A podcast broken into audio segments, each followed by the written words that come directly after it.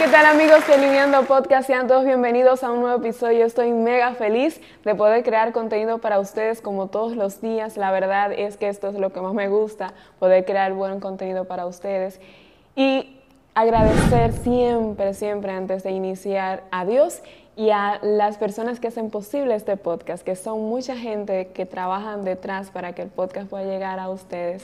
Yo solamente estoy aquí y produzco, bueno, yo hago muchas cosas, no puedo decir que no, pero agradecerle a Arte Club que me permite grabar en este hermoso estudio. Miren qué bonito está el set de hoy, especialmente para ustedes y para nuestros invitados, que lo hacemos con muchísimo amor. Agradezco a mi director Alejandro que está detrás ahí produciendo y siempre pendiente a cada detalle. Gracias Alejandro por el gran trabajo que haces. Gracias a ustedes público que siempre me dejan sus reseñas y las cosas que les gustan del podcast. Eso me hace, ese feedback para mí es muy importante, de verdad que sí. Y recuerden suscribirse, darle like a este video y compartirlo con algún amigo familiar que ustedes crean que le vaya a gustar este contenido. Nada, el día de hoy tengo una invitada de muchísima calidad, de esos talentos que son del Cibao, especialmente así del centro del Cibao, y que son arriesgados, que son gente muy parecida a mí y que hacen las cosas como la tienen que hacer, no le buscan mucha excusa a nada y si hay que, hay que irse a otro pueblo, se van. Esta chica es maestra de ceremonias, eh, tiene academia de, maestría de ceremonias y oratoria, eh, da eh, maestría de ceremonias para eventos grandes, así que ustedes la pueden buscar. Es una excelente comunicadora y nada, vamos a dar la bienvenida a Milady Pérez. Bienvenida, Milady, desde Bonao, señores, desde Bonao para el mundo. Esa gente, la gente de campo, yo creo que son el nivel, el nivel, los sudan y los sudan bien. Bienvenida, Milady. Sí, un placer, Lidia, estar aquí. Yo estoy feliz, señores. Yo estaba ¿Y cuándo es que yo voy para Lidiando Podcast? Porque simplemente el nombre como que me causa intriga. Yo siento como que yo voy a sentarme un rato allá a hablar de la vida en Lidiando con Lidia. No, y que somos lidiadores, o sea, este es un podcast para gente lidiadores, para emprendedores, como estabas diciendo antes, porque normalmente yo grabo un mini podcast antes de iniciar con los invitados, porque es la gente que empezamos a hablar y esto es una conversación a la vez una entrevista, pero más una conversación. Y tú me decías que emprender, el que, no, el que tenga miedo a emprender, que no nazca. No, el que tenga miedo de emprender y de arriesgarse, que no nazca. Porque es que yo te voy a decir algo, emprender es crear ideas. Y todo el mundo tiene la capacidad de crear una idea. ¿Sabes qué es lo difícil? Mantener la idea y dar el paso de iniciativa porque esto no simplemente conlleva idea, esto conlleva práctica, esto conlleva disciplina, esto conlleva hábitos, conlleva constancia y esperar, porque muchas veces nosotros queremos sembrar y cosechar al mes, y esto es cuestión de sembrar y de cosechar pero a veces la cosecha que tú das no es la que tú esperabas. Exactamente. a veces llegamos a lugares y trabajamos en lugares que pensamos que son nuestro destino, ya aquí es que yo voy a cosechar, pero realmente no. Ese lugar simplemente era un túnel para el siguiente nivel. Así es. O sea, y es así. Emprender es tipo así. Es realmente así y me gusta mucho lo que acabas de decir. Emprender es crear ideas, es crear. Y qué bueno que mencionamos esto, porque muchos emprendedores ven este podcast y están ahí atentos. Entender que todos somos emprendedores, porque en el momento en que tú te levantas y tú emprendes a arreglar tu cama, eh, entender el concepto de emprender es muy importante, señores. Emprender no es tú tener un proyecto solamente, tú emprendes en un empleo, tú emprendes en cualquier cosa, te emprendes en casarte. En tu vida personal. Exactamente. La mayor tarea es tu vida personal, señores. Hasta uno crear un hábito de levantarse a las 6 de la mañana, leer un libro. Mira, eso no es para todo el mundo. Y se lo digo yo que me ha costado crear ese hábito. Es muy fuerte. Uno mensual dice, me voy a leer un libro este mes y llega diciembre y tú vas por la mitad del libro. No es fácil crear hábitos personales, o sea, es una tarea difícil. Así es. Mi lady, ¿en qué momento tú decides empezar a hacer comunicación? Mira, te cuento, para yo poder hablar de este tema me, me toca mucho el corazón porque hay personas que inician, que se le da la oportunidad y tienen todas sus facultades físicas para poder emprender ese vuelo de la comunicación. ¿Qué pasa conmigo? Yo desde pequeña, yo sufro lo que es el trastorno de tartamudez a la primera infancia. Cotidianamente se le conoce como el gagueo. El gago de la esquina, esa, esa usualmente era yo en la escuela. Fue una etapa muy difícil, Lidia, porque tú sabes que los niños no tienen consideración de la vida. O sea, simplemente los niños te ven una falla y se burlan de ti, te hacen bullying. Y yo recuerdo que en mi última exposición, yo, yo me quedé, yo duré como 25 minutos, era una exposición de Juan Pablo Duarte y yo me quedé, hu, hu, hu, an, an Pablo Duarte. Y fue como que algo. Y justamente ahí estaban dando la merienda. Lidia. Y fue como una película, como tú ver una película, y los niños me tiraron en forma de burla, me tiraron los panes, me tiraron los jugos, me tiraron toda la merienda. Al final, yo simplemente me puse a llorar y yo no terminé la exposición. Para todo el mundo eso pasó, eso fue un momento. A mí ese momento me, frustró, me marcó y me, y me marcó de tal manera que yo no quería hacer exposición, yo no quería dar en público. A mí prácticamente, si yo me hubiese dejado, se me crea lo que es una fobia social.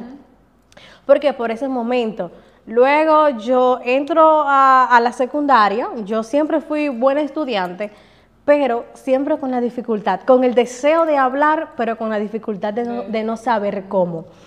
Llegó un momento en mi vida que yo dije, espérate, sea, yo no puedo esconderme detrás de, un muro, crearme un muro, porque una vez me hicieron bullying.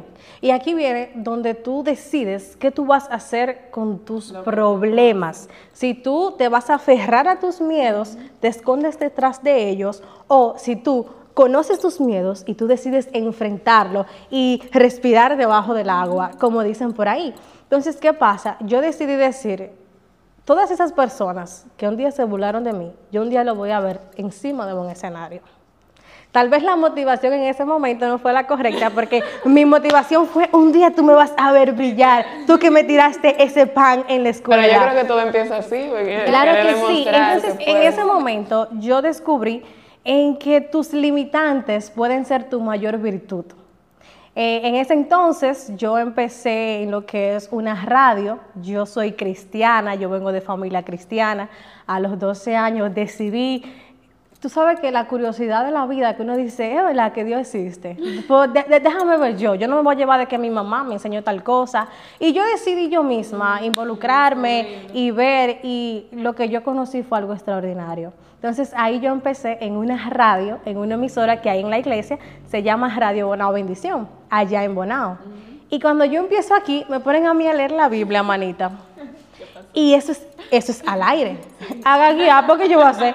Haga guiar porque imagínate, no hay de otra, eso es lo que yo sé hacer, haga guiar. ¿Y qué pasa? Y después yo estoy mal, yo estoy frustrada, yo estoy llorando porque yo pasé la vergüenza en el aire. Y yo fui a la Biblia y yo leí que hay una persona, hay una persona en la Biblia, se llama Moisés, no sé si lo has escuchado. Dios lo llamó a él para él guiar un pueblo. Y Moisés era gago.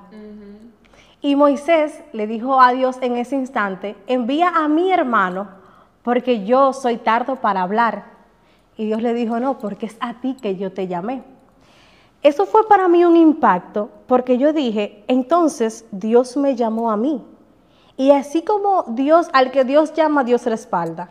Le dije, como Dios llamó a Moisés y lo puso en alto, Él lo va a hacer conmigo. Esa fue mi convicción.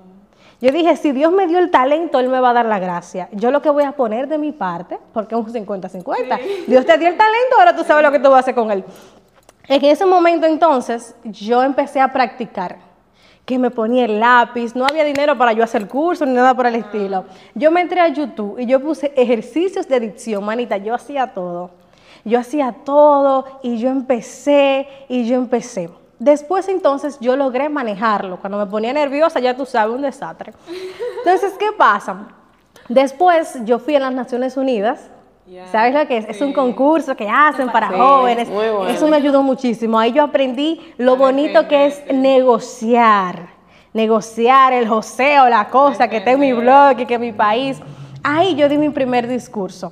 La primera vez perdí porque gagué. Y la segunda vez yo dije, no, espérate, es que yo tengo que superar esta etapa.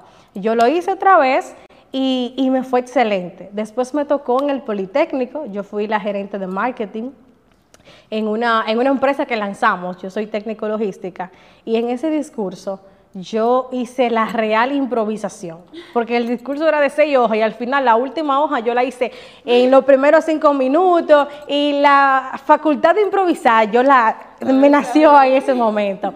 Y se dio excelente el discurso, luego entonces se da lo de yo salir a la universidad y yo empezar como maestra de ceremonias. Me buscaron para unos 15 años de una amiga mía. Y me dijeron, ¿cuánto tú cobras? Y dije yo, ¿cómo así? ¿Y para esto se cobra? Yo lo que estoy nerviosa. Te digo la verdad, hay una frase que dice, yo tuve nervios hasta que me gané los primeros 5 mil pesos. Entonces, yo hice el evento. Me... Nada, lo hice bien. Y yo, wow, mira, pero yo como que, como que afino, como que yo entono, como que hablo bonito. Bueno, y de, de ese evento yo subí una foto y me llamó otra persona. Y después yo dije, mira, pues esto como que me sale bien. Ahí se da el caso de que yo tengo que decidir qué yo voy a estudiar en la universidad. Entonces yo digo, me gustaban cinco carreras. Yo quería ser odontóloga, abogada, eh, comunicación, psicóloga. Y yo estaba un desastre. O sea, ese, etapa es tan difícil cuando tú tienes que saber que tú vas a estudiar. Y en ese momento entonces una persona me dio un consejo y él me dijo, no estudies por dinero, porque el dinero es un resultado de lo que tú haces bien. Y yo dije, me gusta la comunicación, pero por mi problema del habla desistí. Estudié psicología, amo la psicología. Yo soy estudiante de término de psicología clínica y educativa. Pero dime, ¿cuál problema del habla? Oye, yo te veo hablando muy bien. pero para allá vamos. Entonces, ¿qué pasa? Nada, yo empecé a hacer todos los eventos gratis del mundo, porque así es que uno, yo te voy a decir algo, el que emprende con mentalidad vanidosa de que le paguen, no va a llegar a ningún lugar. No, y que si todo es por un propósito. Claro, es que hay que saber que hay que crear una marca y después tú buscas tus intereses, pero no se puede pretender que tú vas a crecer cobrando. Mira, el proceso hay que agotarlo. Así es. Y cuando te paguen los primeros 10 pesos, tú te vas a sentir bien porque tú agotaste un proceso. Pero no solo eso, y muy importante lo que mencionas, porque cuando tú inicias con la mentalidad de que tú quieres ganar dinero, al final... Te vas a quedar ahí, te vas a estancar. No, y, que va a ser muy difícil para ti cuando tú ah, lo hagas, no lo hagas bien quizás, o no le guste a la gente, o tú no llegues a conectar con la gente. Claro. Porque tú lo estás haciendo desde ese lugar de que yo quiero ganar dinero con esto. Cuando tú lo haces desde la pasión, ganes o pierdas, tú estás ganado porque en realidad tú estás haciendo... Claro, eso es así, totalmente. Y como te iba diciendo, entonces eh, se, se, dio la oportunidad, mi hermana y yo, tengo que mencionar mi hermana Madeleine, y mi hermana para mí es como mi columna vertebral, realmente. Mi hermana organizaba eventos. Y yo un día me dijo ella, tú vas a hacer la maestría de ese evento. Y yo, ¿qué? Yo, ¿cómo así? ¿Con qué se come okay, eso? Ella confió en mí y yo hice la maestría y de ahí, de ese evento que yo hice la maestría y ella organizó, salió nuestro primer bebé, que es MP Eventos, que es una organizadora de eventos. Fue como la primera experiencia como emprendedoras. De ahí salió, hoy en día hacemos eventos nacionales en Santo Domingo para empresas importantes, trabajamos también para empresas internacionales que están ubicadas en el país. Bueno, y de ahí se dio el caso, empezamos a emprender y por ahí nació lo que fue la comunicación. Y qué buena combinación, tu hermano organizar eventos y sí. tú maestrías de ceremonias. Y qué bonito, es difícil emprender entre hermanos. Mira, eso es un tema, principalmente en lo económico. Tú ves que los grupos sociales, eh, usualmente los grupos de artistas, siempre empiezan y ¿por qué se quedan estancados? Por los intereses económicos. Uh -huh. Y ya cuando es una hermandad, que son hermanos, es la familiaridad, el exceso de confianza. Porque a veces mi, mi hermano y yo en un evento nos hacemos así, mira, cállate. por la familiaridad. Ajá. Entonces, nosotras tratamos de mantener una línea muy fina en las finanzas, porque descubrimos que eso es lo que separa todo lo coro, la finanza, hasta en amigos. Entonces, lo que hacemos es que trabajamos con facturas, en ese término, nos tenemos mucha confianza, ella hace una parte, yo hago otra, yo hago el marketing, ella organiza, yo consigo el evento y se lo suelto a ella. O sea, hacemos una combinación muy bonita en esa parte. Te puedo decir también que en el nuevo proyecto ahora que estoy trabajando, que es Orapsi, es una academia de oratoria. Y esto nació, ¿tú sabes cómo? Por lo que te conté anteriormente, por mis problemas del habla. Señores, se sufre mucho. Porque tú tener la idea perfecta en tu cabeza y que no te fluya o tú no saber cómo decirla, eso es frustrante. La gente no se imagina cuánto. Entonces, como yo he podido superarlo, porque todavía sufro el trastorno, si me pongo ansiosa no se me entiende ni la E. Entonces, como yo, como yo lo he podido superar, yo entiendo que la forma de tu hablar te afecta en todo. Claro.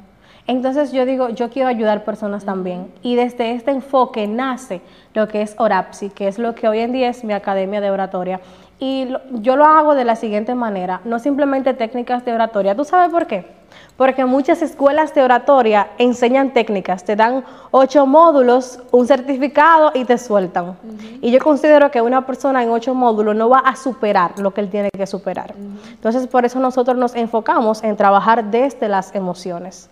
Porque primero tú eres y después tú puedes dar. Claro, así es. Tú has escuchado que hay comunicadores que le dicen, tú si eres gris, no hay que mencionar nombre, tú si eres gris, es que algo tú estás proyectando que tú no eres y la gente se da cuenta. Por eso es que la comunicación empieza de adentro hacia afuera. Como todo. Y esa es nuestra metodología en Orapsi.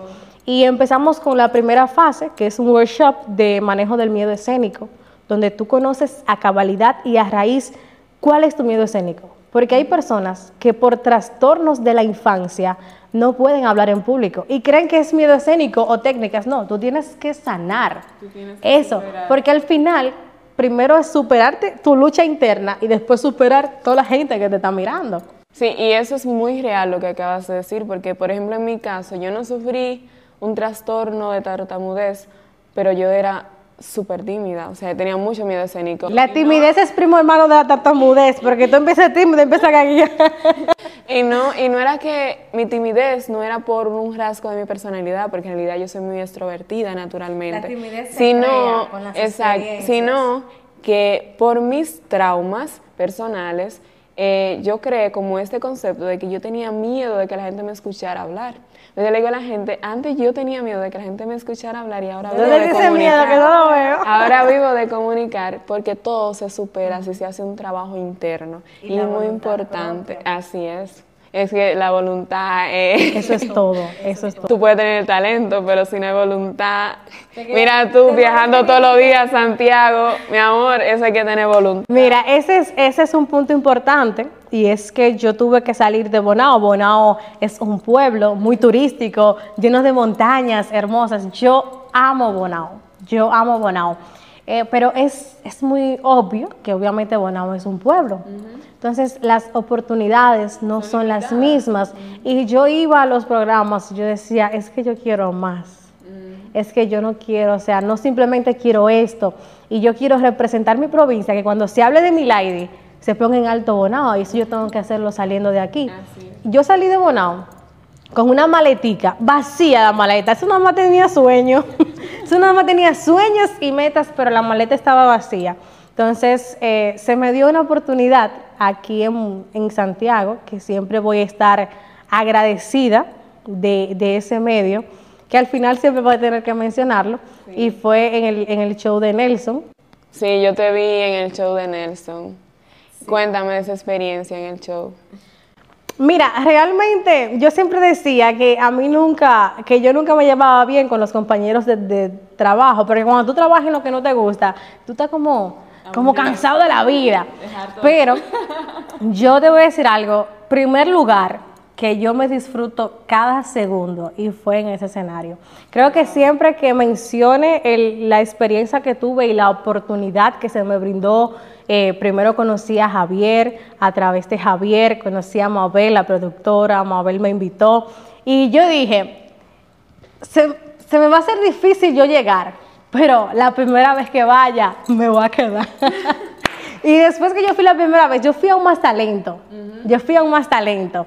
Y ese día yo me quedé con el número de la productora y yo le escribía, mira, cuando haga falta alguien, estamos a la orden. No te preocupes que yo sé demorado, que yo viajo, no hay problema.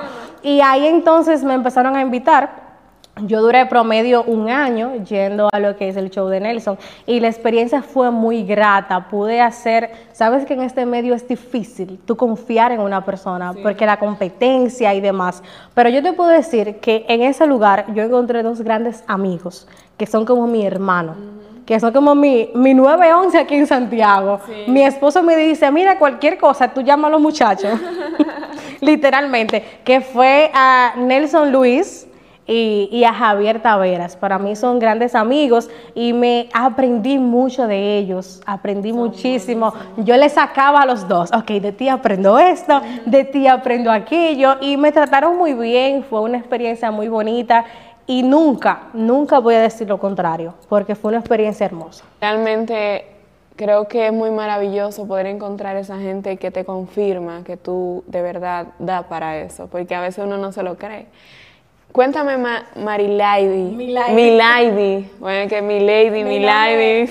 Gracias, mami, por ponerme un nombre tan cibaeño. Tres I, señora, yo puedo ir a donde sea y soy de Cibao.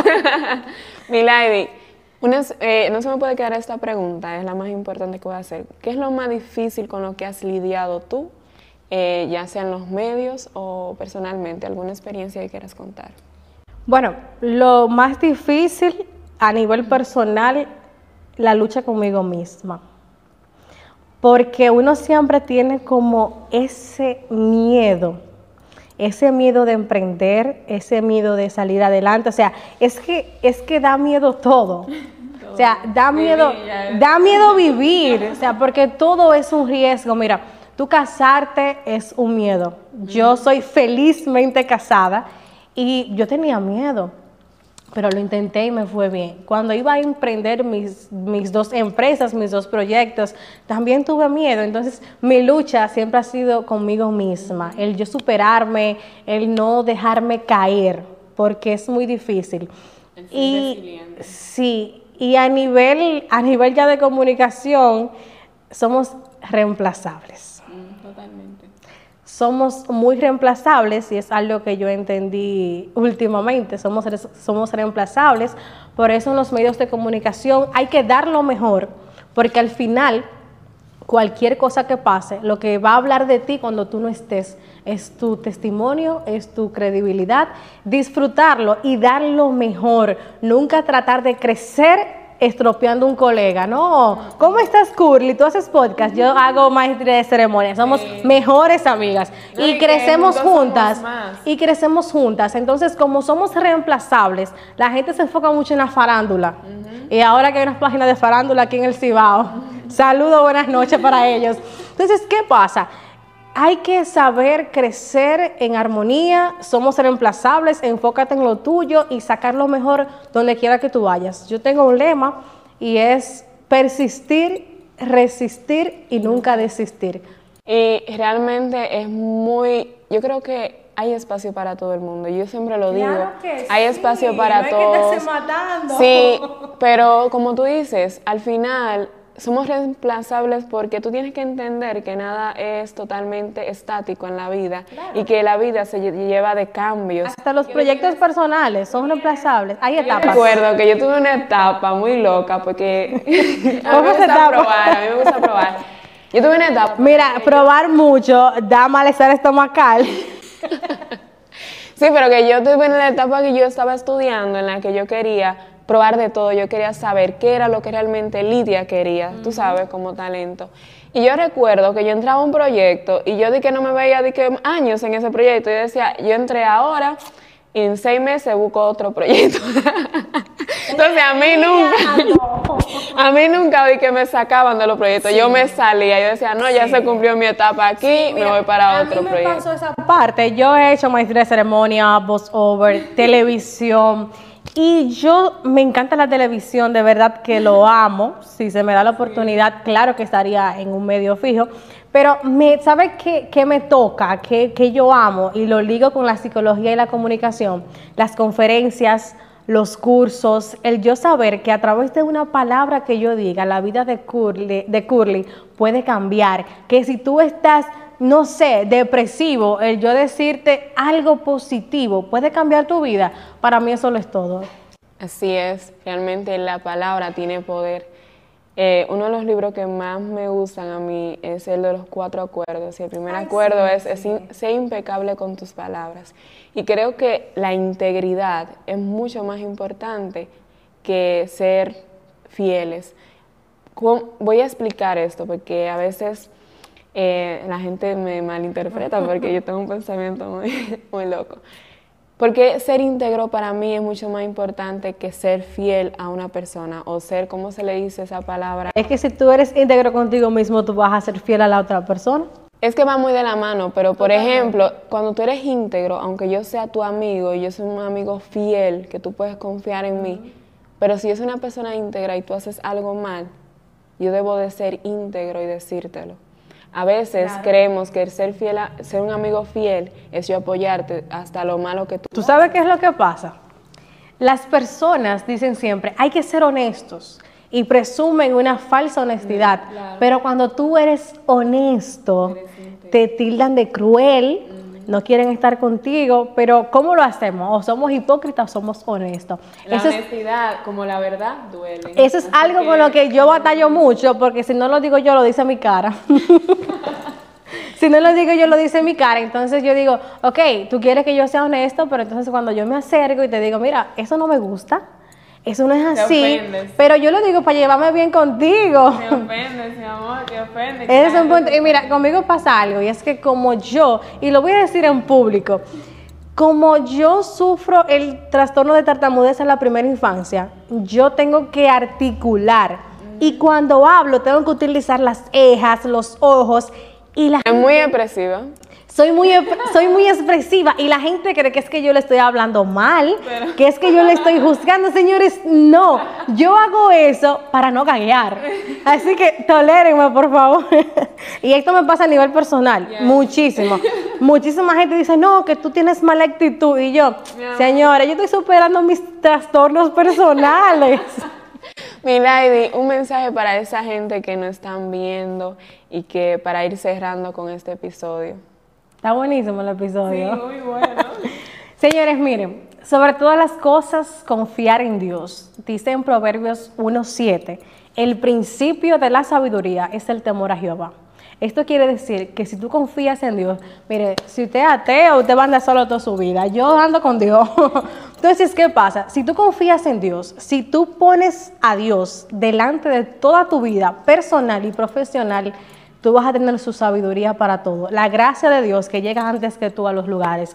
Y a nivel personal, persista en lo que usted quiere. Proyectese, señores, sueñen grande porque soñar es gratis. Y si tú sueñas en grande, tú te vas a proyectar en grande y tu conducta va a ir hacia una meta, que es eso que tú te has eh, propuesto. Así que, y estamos finalizando el año, así que es un año, es un nivel, una etapa, un momento excelente para usted proyectar su vida. Si no lo hizo en el 23, hágalo en el 24. Y que tienes tiempo todavía para hacer muchas de esas cosas que dijiste que ibas a hacer y no has hecho. Todavía faltan dos meses. Así es. Y tu año puede iniciar ahora porque tiene que iniciar el primero de enero. Puede iniciar ahora, inicie desde ahora, ahora mismo, después de ver este podcast, coméntenlo, denle like, compártalo y inicie su año. Señores, mi lady, wow, qué placer, me encanta. Hablar contigo yo creo que hay que hacer una segunda parte porque hay demasiado material. Pidan el segundo episodio con mi Lady Pérez. Hay demasiado material, gracias, de verdad para mí es un placer poder compartir contigo, te deseo todo el éxito del mundo, que sigas trabajando, que sigas mejorando, que sigas haciendo cosas maravillosas y representando el Cibao por todo lo arte. Sí, es, y que allá en la cima del éxito nos veamos. Sí, claro que sí. Lo estamos viendo ya, yo soy exitosa. Claro que sí. Señores, gracias, gracias por sintonizar, gracias por ver este episodio, yo de verdad estoy muy feliz y agradecida con Dios y con ustedes por darme la oportunidad de crear para un público tan maravilloso que ustedes no saben que están cumpliendo el sueño de Lidia, la pequeña, que ahora mismo lo está cumpliendo, creando para ustedes. Suscríbanse, denle like a este video, coméntenme qué personas a ustedes les gustaría que trajéramos al podcast, cuál tema les gustaría que habláramos. Es un buen momento para hacer temas muy interesantes. y nada, denle like a este video. Nos vemos en un próximo episodio. Sigan lidiando con la vida. Bye bye. Un placer, muchas gracias.